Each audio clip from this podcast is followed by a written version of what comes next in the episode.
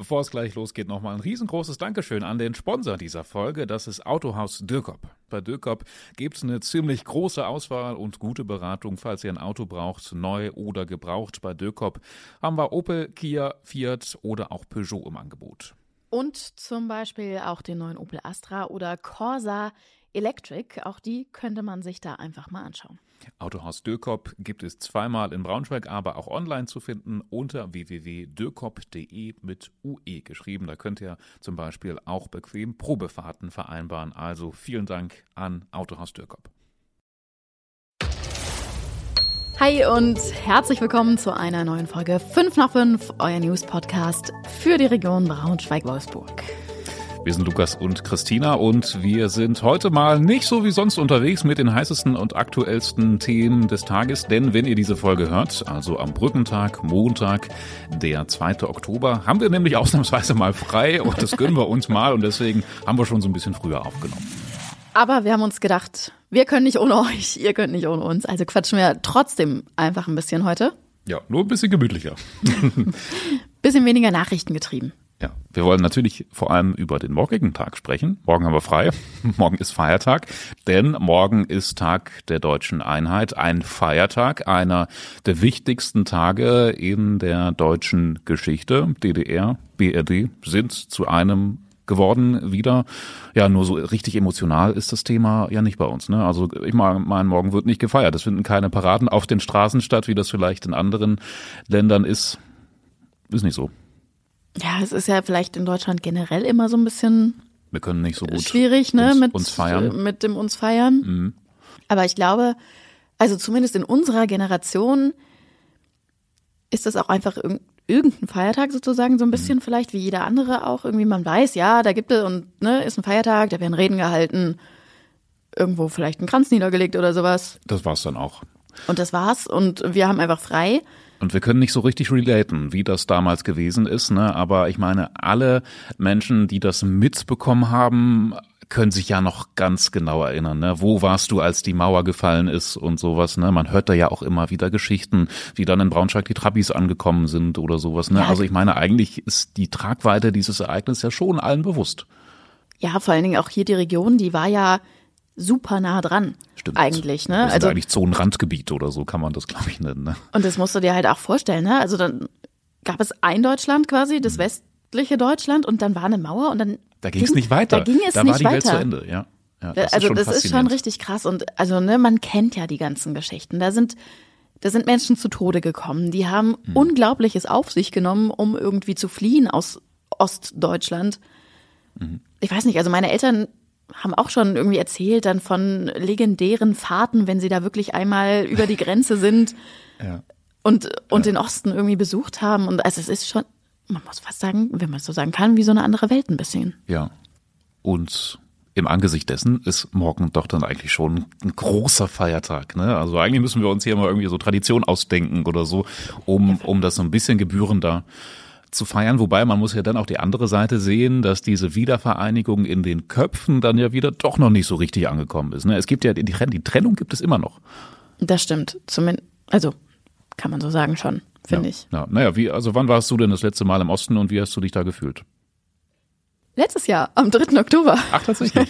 ja, habe ich einen Wochenendtrip gemacht. Ja, wohin? Nach Dresden. Hm. Ja, da habe ich aber ehrlich gesagt nichts mit also, hast, hast nicht drüber nachgedacht, dass du jetzt über die Grenze gefahren nee, bist? Nee. Ja, für hm. unser eins, glaube ich. Da spricht ja dann doch wieder dafür, wieder. dass das alles eins ist. Ne? Wobei es natürlich auch Indizien gibt dafür, dass es noch nicht so ist. Ne? Die ungleiche Bezahlung immer noch, glaube ich. Ne? Ich meine, im, im Osten werden die Leute schlechter bezahlt als im Westen und so. Dann ja politische Entwicklungen, die das auch ähm, noch bestärken, diesen Unterschied zwischen Ost und West. Ich weiß nicht. Alles Wichtige zum Tag der deutschen Einheit, auch bei uns in der Region, findet ihr natürlich aktuell auch auf braunschweigerzeitung.de. Ja, Christina, du bist ja nicht der krasseste Fußballfan, das ähm, wissen wir ja, das verheimlichst du auch nicht, das ist auch gar nicht schlimm.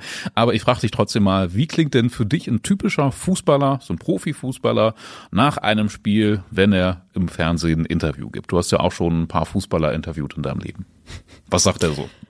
Ja, ähm, Woran hat es gelegen, ne? Gutes Spiel gemacht. Gutes Spiel gemacht, gut nach vorne gegangen, hätte man hinten irgendwie besser machen können und ja. Das war es dann eigentlich auch. Und ich hasse das. Es ist so überflüssig, nach einem Spiel einen Fußballer zu ähm, interviewen, aber auch nicht mal nur dann, sondern generell. Ne? Man kriegt ja irgendwie, man kriegt die nicht zum Reden, ne? dass sie mal wirklich ihr Herz auf der Zunge tragen oder so. Das ist äh, eine Rarität inzwischen. Das sind ja alle auch gecoacht und so, dass sie ja nichts Falsches sagen. Alle haben Angst, dass sie irgendwie mistreden und sagen deswegen eben nichts. Umso schöner ist es, wenn Fußballer mal richtig Tachles reden, äh, wenn sie sagen, was sie wirklich denken und fühlen und einfach mal aus dem Nähkästchen plaudern. Das ist mittlerweile eine Seltenheit. Manche machen es noch. Ich denke da zum Beispiel an Maximilian Arnold vom VfL Wolfsburg. Oder bei Eintracht Braunschweig, da ist es Jasi Fesic, ähm, quasi eine Torwartslegende bei Eintracht. Mittlerweile hat er ja seine Profikarriere beendet und das führt dazu, dass er noch ein bisschen freier reden kann. Ja, unsere Kollegen vom Eintracht-Podcast Löwengebrüll, die haben Jasi Fasic getroffen und über seine lange Karriere gesprochen und ja, sie hat da echt Sachen erzählt, würde ich behaupten, die man sonst nicht so wirklich zu hören bekommt. Mhm. Also es geht um Druck im Fußball, um Aufstiege, Abstiege, um Probleme mit Trainern, die es ja auch gibt und natürlich auch um die denkwürdigsten Spiele. Ähm, eins davon weiß sogar ich, war ja auch die Relegation vor sechs Jahren gegen den VfL Wolfsburg.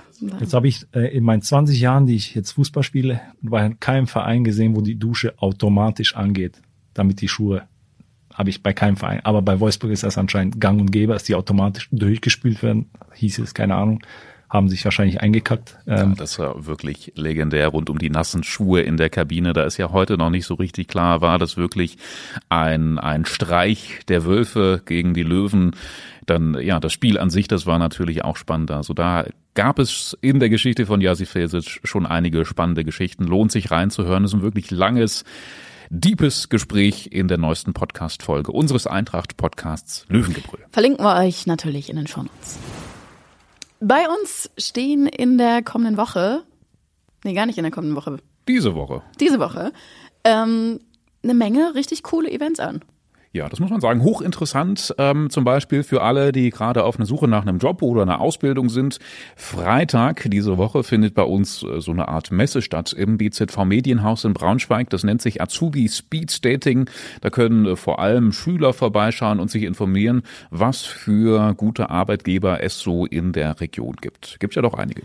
Genau, es sind mehr als 30 Unternehmen in der Region dabei natürlich die Großen auf jeden Fall, also zum Beispiel New Yorker, Westermann, die Polizei, die Bundeswehr, Siemens, VW Financial Services, BS Energy ist dabei, die öffentliche, das Klinikum in Braunschweig, ich glaube, die TU ist auch mit dabei. Also hm. die Liste ist wirklich lang und es gibt vor allen Dingen auch Musik von einem richtig coolen DJ und Gewinnspiele. Also man kann einen, als ich glaube, der Hauptpreis ist ein E-Scooter iPhones auch. Mindestens iPhones, E-Scooter. Ja. Lohnt sich auf jeden ja. Fall. Ja. Kann man mal vorbeikommen, kostet nichts. Freitag, 6. Oktober, 14 bis 18 Uhr, das große Azubi Speed Stating im Forum des Medienhauses mitten in der Braunschweiger Innenstadt.